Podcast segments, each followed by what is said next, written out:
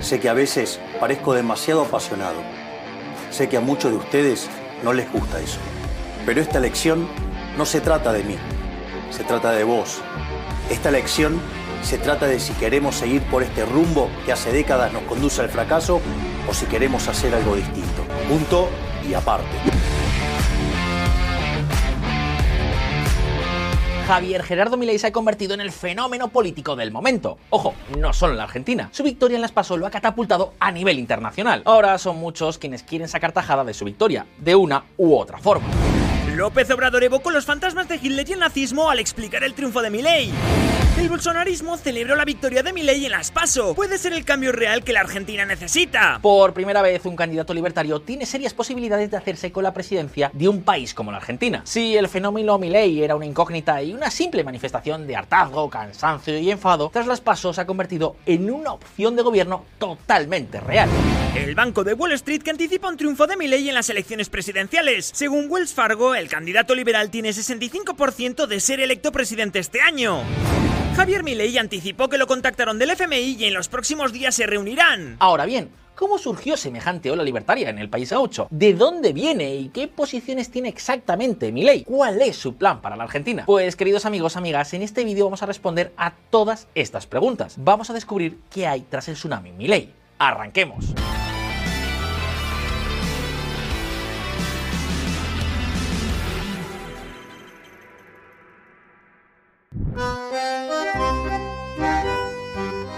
Queridos amigos, pese a sus grandes idas y venidas en materia económica, la política argentina ha tenido en cierto modo un hilo conductor más o menos constante. En la primera parte del siglo XX, con la consolidación democrática, surgió la Unión Cívica Radical, el primer gran partido de masas que de hecho ganó las tres primeras elecciones abiertas, las de 1916, las del 22 y las del 28. Luego las Fuerzas Armadas se metieron de lleno en la vida con el golpe de 1930. Y a partir de ese momento, digamos que la democracia argentina fue intermitente. Los golpes de Estado se sucedieron y durante años la democracia se limitó a determinados periodos de tiempo. Pues bien, en uno de esos espacios surgió precisamente Juan Domingo Perón, quien fundó el movimiento peronista y sentó las bases de lo que sería a partir de entonces la democracia argentina. De esta forma, por un lado, tenemos el antiperonismo, habitualmente vinculado a la Unión Cívica Radical y otros partidos aliados, y por otro al peronismo, sostenido principalmente por el Partido Justicialista. Pues bien, ya lo tenemos. Este es el tándem que desde el regreso a la democracia en 1983 ha dominado por completo la política argentina. En la última década, este dueto ha estado representado, en sus distintos nombres, por la coalición opositora Juntos por el Cambio y por la coalición oficialista peronista Unión por la Patria. Y así fue hasta que una tercera fuerza vio hueco y de repente se coló en la política de un país con una economía absolutamente devastada. Por supuesto, como no, estamos hablando de la Libertad Avanza, el partido político de Javier Milei. En las PASO de 2023, los libertarios no solo lograron una victoria nacional sin precedentes, sino que además obtuvieron una enorme cantidad de votos en el interior del país, en provincias y municipios que eran auténticos bastiones peronistas. De hecho, tanto en la capital federal como en la propia provincia de Buenos Aires, Juntos por el Cambio y Unión por la Patria lograron retener su caudal de votos. Es decir, que Javier Milei logró su triunfo nacional gracias sobre todo a sus victorias en lugares donde ningún detractor del peronismo había logrado semejante hazaña, por lo menos en las últimas cinco décadas. Pero, ahora bien, ¿cuál fue exactamente la ventana de oportunidad que aprovechó Milei. ¿Cómo demonios logró generar semejante vorágine electoral un tipo que llegó a la política en 2019? Estas son las dos primeras preguntas que tenemos que responder antes de ver exactamente qué es lo que quiere hacer Milei con la Argentina. Así que vamos con ello.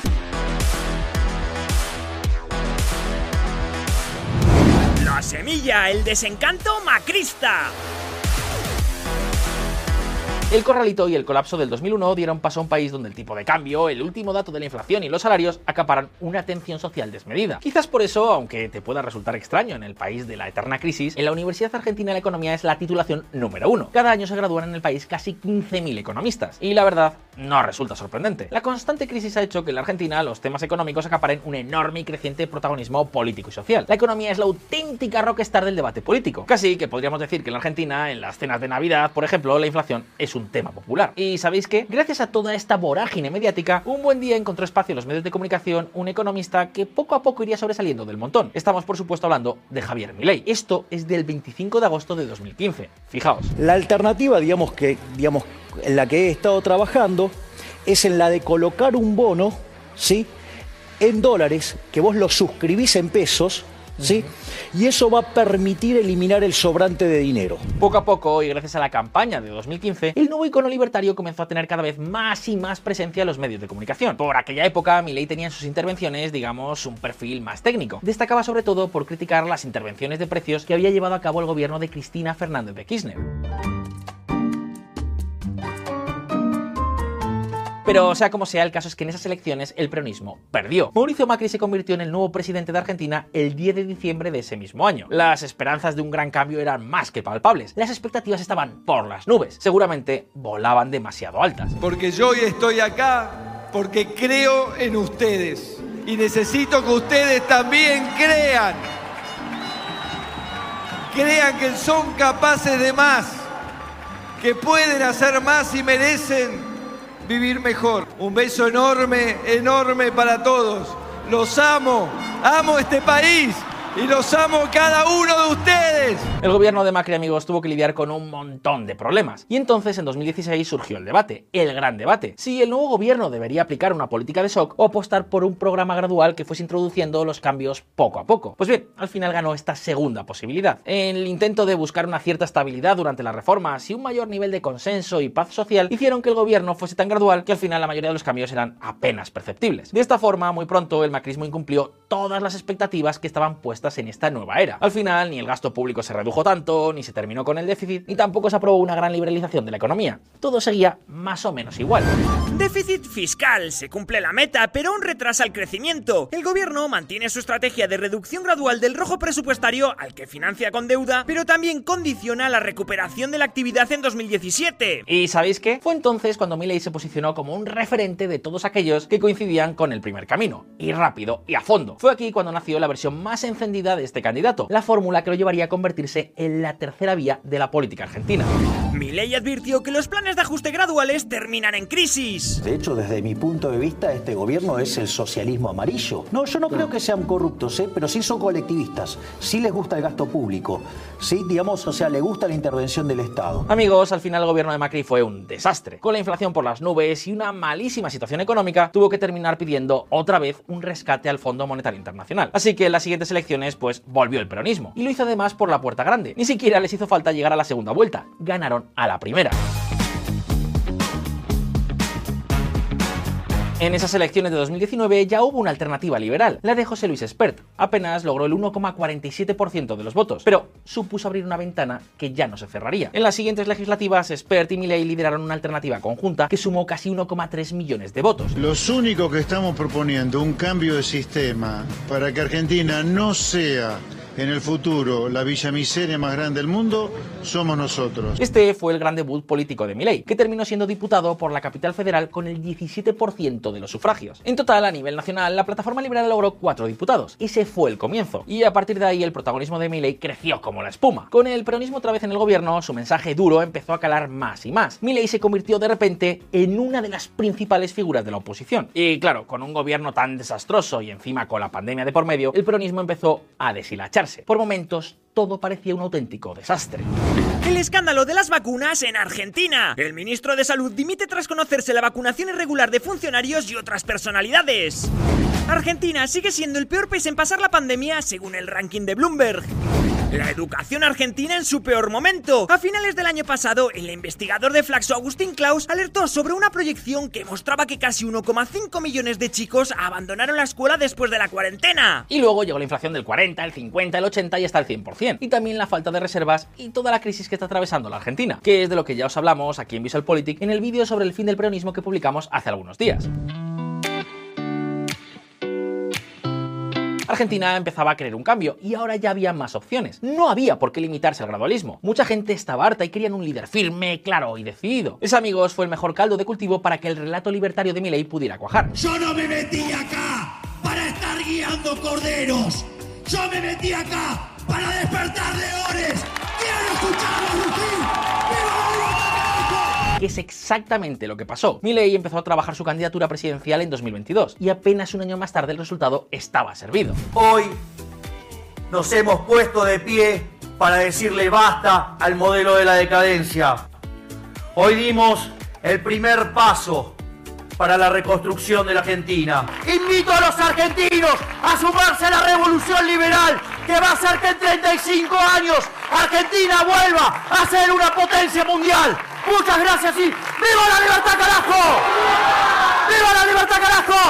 Ahora, por supuesto, el gran reto son las elecciones. Y aquí, a diferencia de Juntos por el Cambio, el proyecto La Libertad Avanza está mucho más cohesionado. Todo gira en torno a Milei, un candidato que ahora ya sí puede reclamarse como el voto útil contra el peronismo. Los números de Milei dicen que está en disposición de ganar, especialmente si lograra una segunda vuelta frente al candidato peronista Sergio Massa, lo que no parece un escenario descabellado. Se da por hecho, salvo debacle económica en los próximos meses, que una parte importante de los votos que en las primarias fueron a la reta podrían ir no a Bullrich, sino al candidato peronista. Si eso es así, Bullrich necesitaría movilizar para sí mismo una gran parte del voto que no ha participado en las primarias. Y la verdad es que no parece un reto particularmente fácil. Y eso, eso es lo que explica que Wells Fargo le dé a Milley un 65% de posibilidades de ser presidente. En cambio, si Bullrich lograra superar a Massa y pasar a segunda vuelta frente a Milley, entonces la balanza probablemente se inclinaría hacia la candidata de Juntos por el Cambio. En cualquier caso, todo apunta a que el peronismo lo tiene muy pero que muy crudo, por no decir imposible. Todo esto, claro está, si Milei no tiene más traspiés como este respecto a la venta de órganos. Cuando vos no permitís esto, es que la cantidad de órganos que va a haber disponible para salvar gente es menor. sí, es menor. ¿Y por qué? Dios, o sea, los que ya estaban, estaban. O sea, lo que vos podés hacer es que ahora algunas personas quieren ingresar. Si yo, digamos, o sea, a ver, es una decisión mía. O sea, ¿cómo no voy a poder decidir sobre mi cuerpo? El peronismo va a intentar lanzar sus opciones sobre el voto del miedo. Y os pregunto, ¿no es acaso esto darles gasolina? Sea como sea, si algo está claro es que hoy por hoy Milei tiene muchas probabilidades de terminar siendo el presidente de la Argentina. Y la pregunta, lógicamente, es ¿qué planes tiene? ¿En qué se basa la revolución que quiere llevar a cabo para volver a convertir a la Argentina en un país rico y próspero? Pues todo tuyo, Alberto. Gracias, Enrique. Pues en primer lugar, promete llevar a cabo una gran reforma del Estado. Se ha comprometido a reducir el gasto público un 15% de forma inminente, pasar de 18 a 8 el número de ministerios, acabar progresivamente con los pagos sociales, sustituir la obra pública por concesiones y privatizar muchas de las empresas que todavía son propiedad del Estado. Hablamos, por ejemplo, de Aerolíneas Argentinas o la petrolera YPF. Es lo que los libertarios han denominado como el Plan Motosierra. Ministerio de Turismo y Deporte, afuera. Ministerio de Cultura, afuera. Ministerio de Ambiente y Desarrollo Sostenible, afuera. Ministerio de las Mujeres y Género y Diversidad, afuera. Ministerio de Obras Públicas, afuera. Aunque te resistas. Pero eso no es todo. En paralelo, Milei también se ha comprometido a impulsar una gran reforma de la educación y también del sistema sanitario. La idea del candidato libertario pasaría por garantizar el acceso universal a estos servicios, pero cambiando el sistema actual por uno de seguros en el caso de la sanidad o cheques, vouchers en el caso de la educación. De esta forma, los argentinos recibirían un derecho que luego podrían canjear por el seguro médico y los centros educativos que ellos escogieran. De esta forma, el modelo generaría competencia y los actores privados podrían competir en igualdad de condiciones. Con el tiempo, se entiende que recibir el cheque, el voucher educativo o que el Estado corriera con el coste del seguro médico se iría limitando en función de la renta. Y así, poco a poco, se podría crear un sistema al que todos tendrían acceso, pero que tendría más competencia, mucho menos coste para las arcas públicas y una forma de funcionar más eficiente. Asimismo, Milei ha defendido un millón de veces el comercio libre, y eso es exactamente lo que quiere para el país, que reduzca todas las barreras posibles y se abra de forma unilateral al comercio mundial. Y luego, por supuesto, la que podemos considerar como su propuesta estrella, según Milei, el plan definitivo para acabar con el eterno problema de la inflación en Argentina. Estamos hablando, por supuesto, de la dolarización del país. Nosotros proponemos un sistema de competencia de moneda a la luz de lo que eligió los argentinos a lo largo de historia es el dólar. Por lo tanto, vamos a liquidar el Banco Central en dólares. Y junto a ello, Milei también promete acabar con muchas de las regulaciones que afectan a la vida económica argentina. Hablamos de regulaciones laborales, regulaciones de precios, regulaciones profesionales o también impulsar reducciones de impuestos. Es decir, prácticamente lo que Javier Milei quiere es transformar de arriba abajo el sistema productivo del país. Entonces, la pregunta que tenemos que hacernos lógicamente es, a ver, ¿realmente todo esto es posible? Pues bien, veámoslo. ¿Gobernar con motosierra?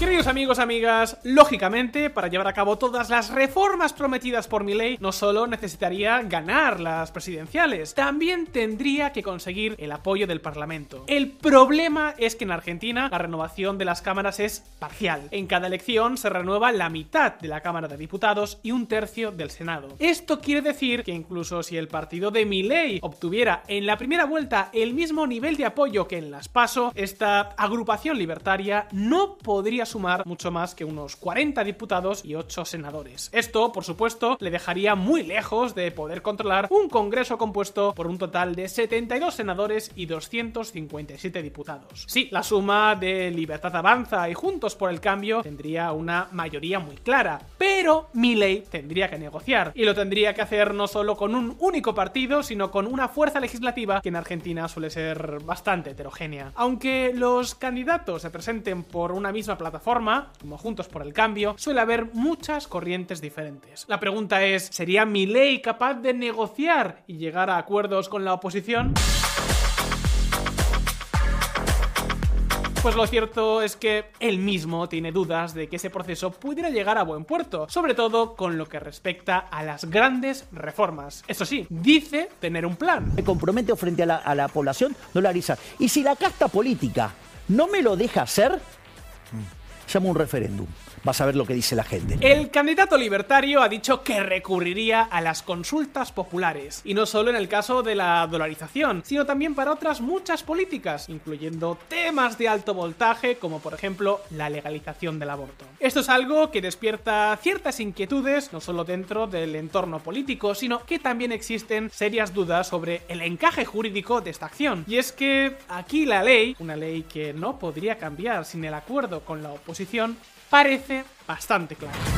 La ley de convocatoria a consulta popular vinculante deberá tratarse en una sesión especial y ser aprobada con el voto de la mayoría absoluta de miembros presentes en cada una de las cámaras. Es decir, el futuro presidente Milei solo podría convocar sin aprobación legislativa previa referéndums no vinculantes. Sí, podría presentar un referéndum, ganarlo y entonces presionar al Congreso. Pero tened una cosa clara, esto generaría mucha, muchísima tensión. Y no solo eso, tampoco sería un proceso particularmente rápido.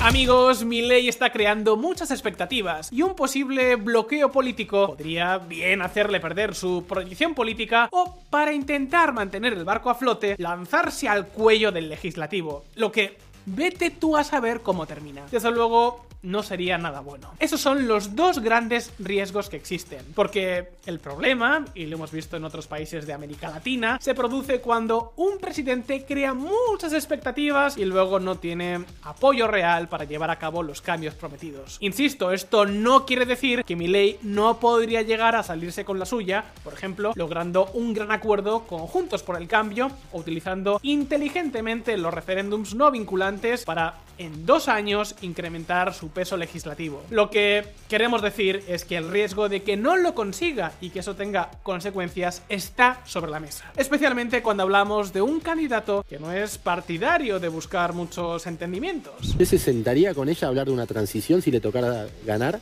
No, ¿Y con Alberto Fernández? tampoco.